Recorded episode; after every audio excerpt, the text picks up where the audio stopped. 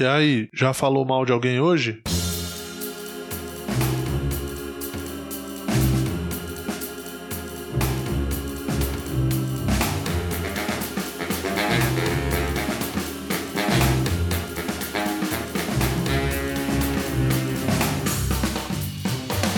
E aí pessoal, tudo bem? Eu sou o Murilo Moraes e estamos começando mais um episódio do Escuta que eu te indico, o meu podcast.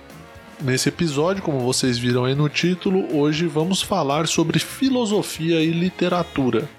Antes de começar esse episódio, já queria pedir para você assinar este pequeno podcast aí na sua plataforma preferida. Se você está gostando do conteúdo, divulga para os amigos, manda para a galera. Me siga no Instagram, arroba o Murilo Moraes, que lá é onde eu estou centralizando os feedbacks deste podcast.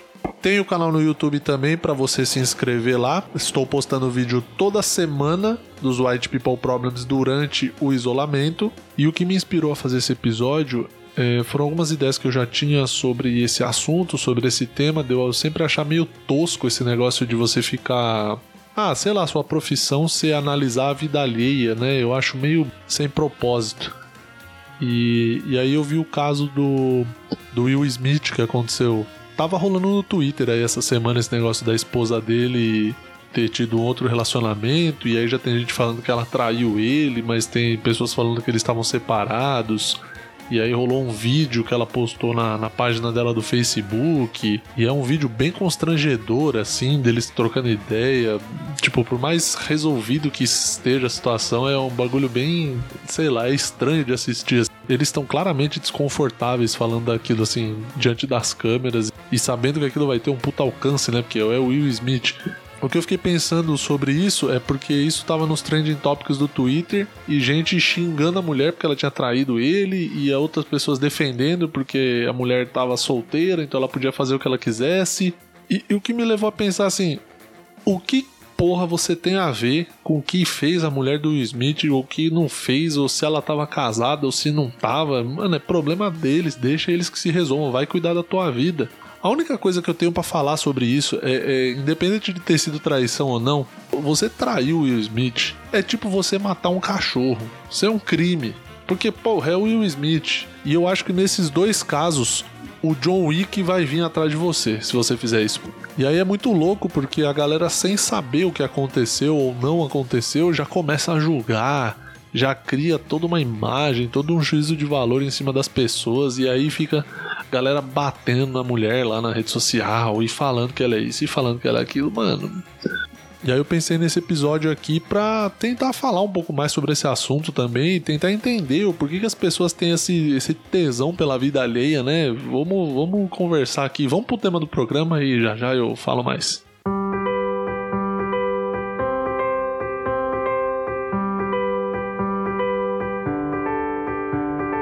Aí parei para pesquisar, né? Por que, que as pessoas são fofoqueiras? Aí eu cheguei num conceito que a psicologia explica, diz que tem três explicações para esse tipo de comportamento, né? De você falar mal do outro. É no sentido de fuga, quando você não tá feliz, não tá satisfeito com a vida que você leva, com, sei lá, com seus resultados, você acaba encontrando na fofoca, ou enfim, falando mal de outra pessoa, é uma forma de tirar o foco da sua vida.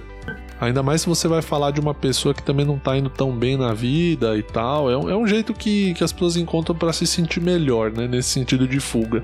É, o, o, segundo significado é uma. A fofoca é uma forma de poder, porque o fofoqueiro, ele em teoria tem uma informação que ninguém tem, né? Uma informação que só ele sabe. Então, assim, ele tem essa falsa sensação de, de poder, porque as pessoas vão se reunir em volta dele, né? para saber aquela informação, para ter aquilo como, como exclusividade, então isso acaba alimentando a, a autoestima desse tipo de arrombar de pessoa maravilhosa.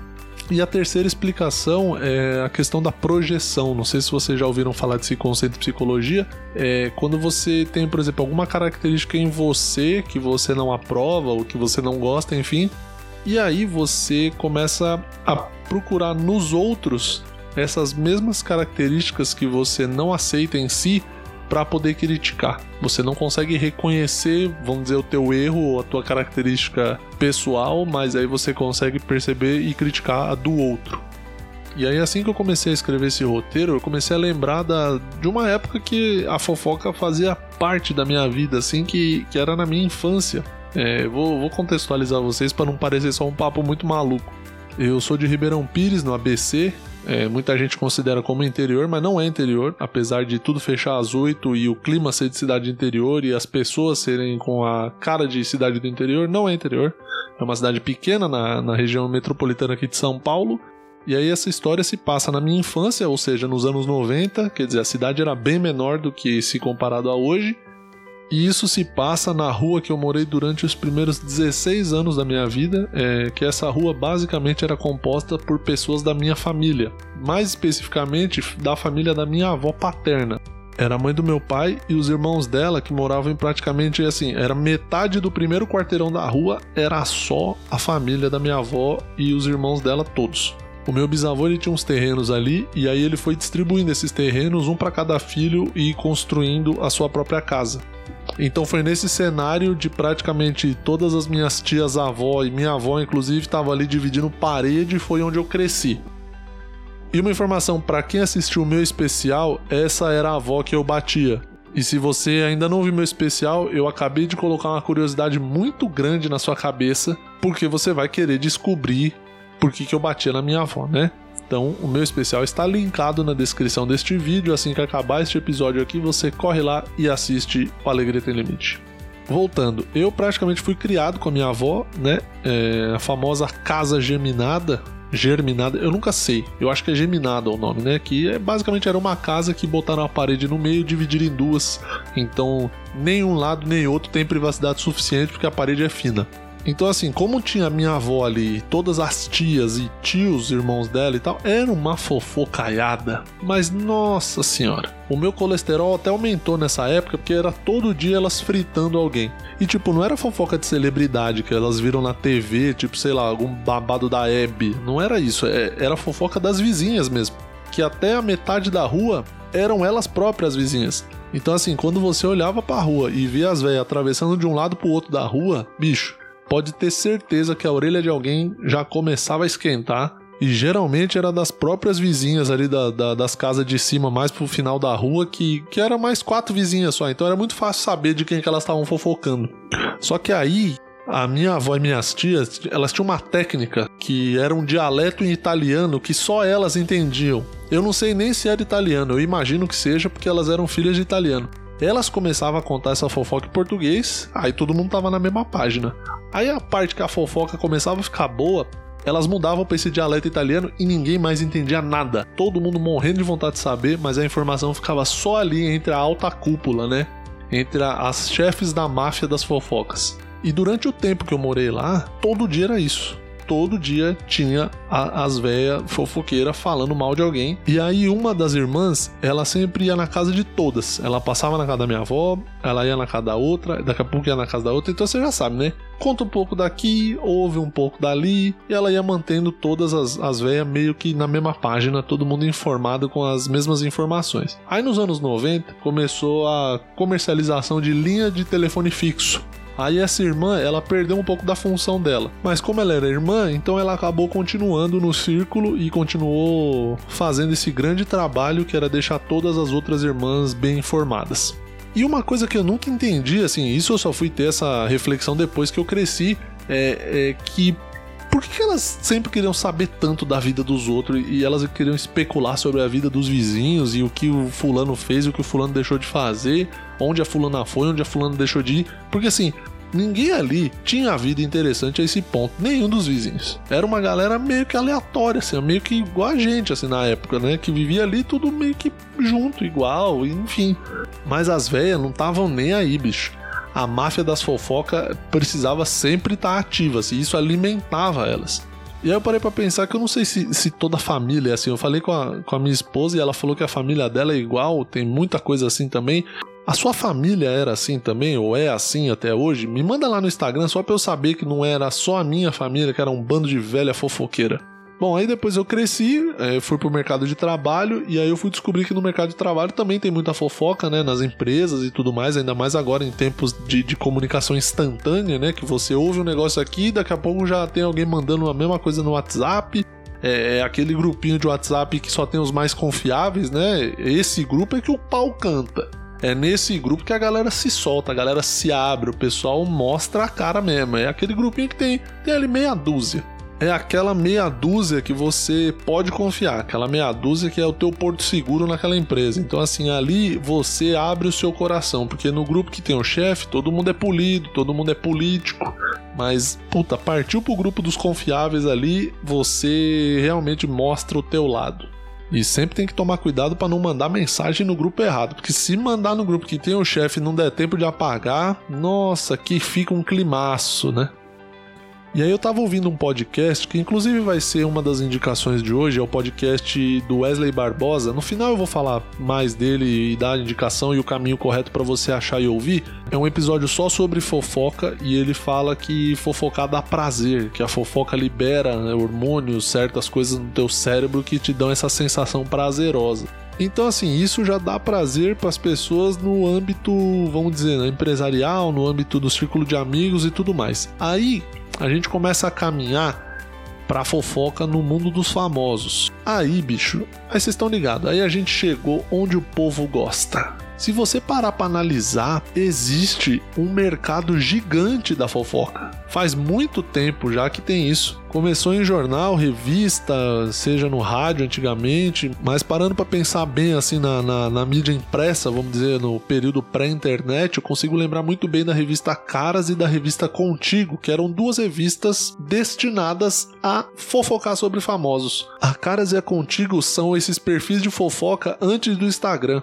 É o, perfil analógico de fofoca. A Caras tinha uma ilha. Os caras compraram uma ilha para poder levar os famosos para lá, dar festa e tentar arrancar alguma informação exclusiva dos caras. Então é muito louco ver isso acontecendo, porque isso é uma coisa antiga já, uma coisa de muito tempo que eu imagino que já está aí desde que o ser humano é ser humano, né? O homem das cavernas já devia fofocar baseado nos desenhos que ele viu na, nas outras cavernas existem equipes de jornalistas que são focados a cobrir a vida dos famosos e a tentar seguir os famosos. Então sempre tem aquela coisa de é, é vão tentar a foto exclusiva, vamos tentar uma declaração bombástica. Vamos tentar, enfim, retirar alguma coisa dessa pessoa para a gente poder jogar no jornal e vender mais jornal e vender mais revista, porque as pessoas realmente estão interessadas na vida do famoso. Só que tem vezes que não acontece nada com o famoso. Cara tá ali de boa, a mina tá ali tranquila e nada acontece. Aí a mídia brasileira nos brinda com matérias maravilhosas como esta que se você tá há mais tempo na internet você vai saber. Caetano Veloso estaciona o carro no Leblon nesta quinta-feira. Realmente era tudo o que eu queria saber, que o Caetano Veloso sabe fazer baliza. E mais, que o Caetano Veloso não tem um motorista, porque ele é um cara independente, ele corre atrás dos próprios sonhos. Ou outro tipo de matéria maravilhosa como esta: Chico Buarque compra baguetes para o café da tarde. Isso é maravilhoso, cara, porque tem uma pessoa responsável por escrever isso. E aí eu fico pensando, essa pessoa que fez faculdade, se formou lá quatro anos de jornalismo estudando para escrever que o Chico Buarque não faz uma dieta low carb. E aí, tempos de internet, que a notícia se espalha cada vez mais rápido e a quantidade de pessoas trabalhando nesse mercado parece que só aumenta, né? Você tem que ter um diferencial. Então não dá para falar de notícia de fofoca, de sites de fofoca, se a gente não falar do Ego. O Ego que foi um grande site, um grande produtor de conteúdo que só engrandece o jornalismo brasileiro. Aí aqui eu queria falar de algumas matérias do Ego. Matéria de 2008. Carolina Dickman escolhe esmaltes no Leblon. A atriz compra produtos em uma farmácia do bairro Carioca. E aí duas fotos da Carolina Dickman escolhendo os esmaltes. Como que a gente viveu até aquele momento sem saber que a Carolina Dickman comprava os próprios esmaltes dentro da farmácia? Aí tem outra matéria aqui. Sharon Menezes socorre casaco de amigo que caiu no chão molhado. A atriz foi a um restaurante no Leblon, zona sul do Rio. Eu nem vou cortar essa pausa porque eu também tô pensando no que eu deveria falar ao saber que Sharon Menezes, praticamente uma socorrista, né? Deve ter curso de primeiros socorros. Ela deve ter curso de brigadista, com certeza, que a Globo deve exigir isso aí. Então, Sharon Menezes não pode ver um casaco cair que ela já quer se deitar no chão para pegar. Mais uma do ego. Brasileiras chamadas Hillary comentam eleição nos Estados Unidos. No Brasil, segundo o IBGE, existem 3.086 charás da ex-primeira-dama que perdeu corrida presidencial para o republicano Donald Trump.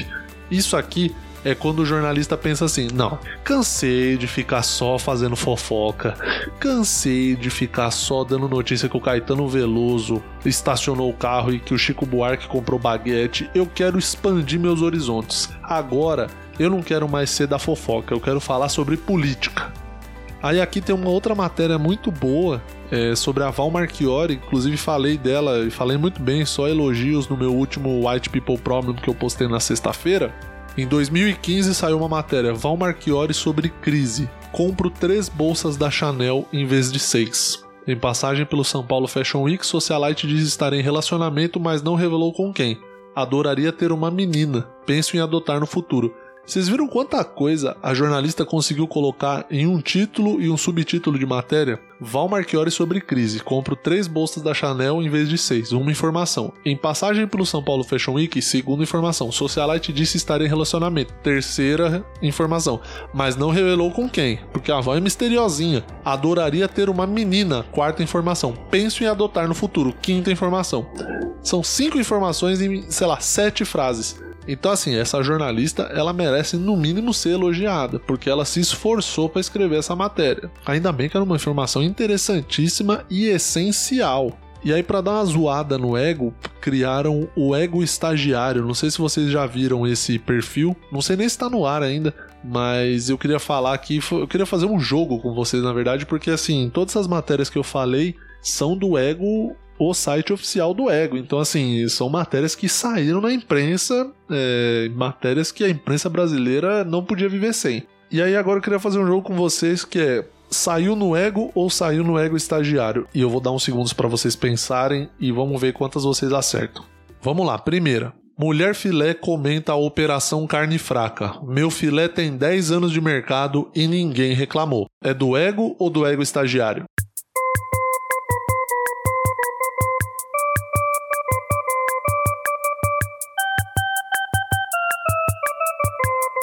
Tempo esgotado, eu nem sei quanto tempo foi, mas já deu tempo de pensar. Essa matéria é do Ego, o grande matéria sobre a mulher filé. Por onde anda a mulher filé?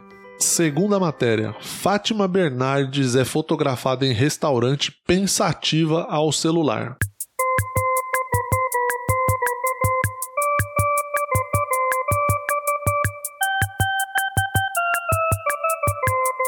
Tempo esgotado, talvez tenha sido até menos tempo que anterior. Fátima Bernardes é fotografada em restaurante pensativa ao celular, saiu no Ego também. Olha que beleza, vocês acharam que agora ia ser uma matéria do Ego estagiário, né? Terceira, Vera Fischer caminha no Leblon e dá mau jeito na coluna. A atriz ficou na mesma posição por duas horas até receber resgate. Tempo esgotado. Essa é do Ego estagiário, mas com certeza também poderia ser uma matéria do Ego, o original. E para finalizar, Camila Pitang e Lázaro Ramos zoam com Paola Oliveira e disfarçam quando ela percebe. Tempo esgotado. Essa também é do ego estagiário, mas com toda certeza poderia ser do ego original. Então vocês estão conseguindo perceber que tem umas coisas que não fazem o menor sentido. Por que, que isso virou matéria? Por que, que eu quero saber quem a Bruna Marquezine segue ou deixa de seguir no Instagram? Tem gente que recebe um salário para isso. Tem uma pessoa que chega em você e fala: Vou te pagar um salário para você passar o dia no Instagram da Anitta olhando quem ela segue e o que ela não segue. Não é maravilhoso? É o salário mais fácil do mundo. Eu não disse que é o mais legal, mas é o mais fácil. E aí, como esse tipo de conteúdo tem muita audiência, acaba surgindo uma galera especializada nesse tipo de conteúdo, por exemplo, Fabiola Hyper e Léo Dias. E assim, essas pessoas só existem porque tem muito filho da puta no mundo também, né? Tem muito X9 que não pode ouvir um áudio que ele já sai encaminhando. Besta da Anitta, que achou que ia mandar os bagulho pro Léo Dias e ele não ia vazar. Logo Léo Dias, o rei da polêmica na internet, Quando saiu esse, esse negócio dele com a Anitta, eu, foi um primeiro indício que eu tinha que fazer um episódio falando sobre isso, porque eu entrei no, no Instagram do Léo Dias, eu, eu fui entrar para ver quantos seguidores ele tinha, porque eu falei, mano, esse cara tá repercutindo e coisa com a Anitta, que tem muito seguidor e tudo mais. Aí eu entrei no Instagram dele para ver só quantas pessoas acompanhavam esse cara. É, eu imaginei que ia ter ali, sei lá, 700 mil, 800 mil pessoas que seguiam ele. E aí, na hora que eu bati no Instagram do maluco, tem 6 milhões de pessoas que seguem o Léo Dias. Aí eu fiquei pensando, não é possível que um cara desse tenha tanto seguidor assim. Aí entrei em outro perfil desses aí, que começou como um lance de fofoca, e eu não sei se ainda tá, que é o tal do Hugo Gloss. E o maluco tem tipo 15 milhões de seguidores. A Xuxa tem 11 o Brasil já perdeu essa guerra contra as fofocas quando o Hugo Gloss tem mais seguidor que a Xuxa. Então você vê que o brasileiro tem o foco dele muito bem definido e o brasileiro quando gosta de uma coisa gosta mesmo. E é claro também que tem uns famosos que aí estão meio no ostracismo, estão meio desaparecidos. É que eles fazem? Contratam um cara desse para soltar alguma nota ou soltar alguma coisa na mídia para poder voltar para os holofotes, né? Sempre tem esse pessoal também que acaba alimentando esse mercado e aí vira. É muito doido, porque umas notícias bem bosta viram um negócio como se fosse a última coisa do mundo, assim, é uma espetacularização sobre qualquer coisa. Parece que tudo que o famoso faz é digno de nota ou digno de matéria. Quer um exemplo disso? É o tipo de palavra que o pessoal usa nessas matérias sensacionalistas e de fofoca. É, sempre tem usa a palavra bombástica, ou a palavra bomba, ou a palavra rebate. Sempre tem. Pode jogar no Google o nome do famoso rebate. Sempre vai aparecer alguma coisa. Maíra Card rebate acusação. Anitta rebate Léo Dias. E aí isso vai longe, fica um rebate de lá com um rebate daqui, que um fulano é que deixou de seguir ciclana, e aí a galera vai comentar porque que deixou de seguir, vai cobrar no, no inbox no Instagram, e aí vira um negócio que aí a fanbase de uma vai atacar a outra, e a fanbase da outra responde, e aí vira essa internet brasileira que a gente ama, que a gente adora que a gente não consegue viver sem. Isso sem falar dos programas, né? Programa de fofoca que sempre deu muita audiência em até pouco tempo aí tinha o tal do Fofocalizando, que era no, no SBT. Tinha até, acho participação do Léo Dias, aí tinha a Lívia Andrade.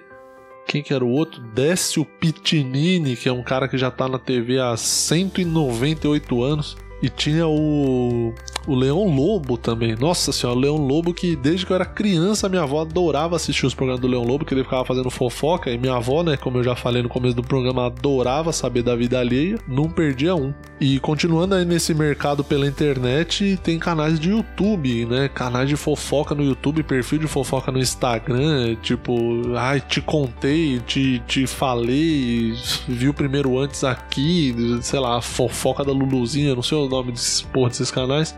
É, a minha esposa falou que tem um canal no YouTube que a mulher faz tipo resumo de fofoca. Ela falou para mim, ai, ah, quando eu tô em dúvida sobre alguma coisa que tá rolando, eu vou no canal dela e assisto algum resumo para entender, para ficar inteirada. E aí eu entrei no canal da mulher, tem tipo um milhão de inscritos, então realmente o brasileiro ele, ele é chegado numa fofoquinha. O brasileiro ele gosta, ele é um negócio que tá no coração, tá no DNA, né? É duas coisas que o brasileiro gosta: é declarar isento no imposto de renda e fofoca. Bom, então a conclusão que eu chego nesse episódio é que a fofoca no Brasil nunca vai acabar. Eu não acho ruim, porque dessas coisas que saem aí de matérias aleatórias já me renderam bons white people problems, tipo a Maíra Card que tava com a vulva doendo de fazer limpeza na casa. É, white people problem, não lembro o número do programa, não vou parar para pesquisar agora. Programa número 2. Depois você assista lá no meu canal do YouTube. Então, assim, a fofoca é uma instituição do Brasil, né? É uma coisa que, se o Brasil fosse uma empresa, a fofoca estaria com certeza ali, missão e valores, teria fofocaivos uns aos outros.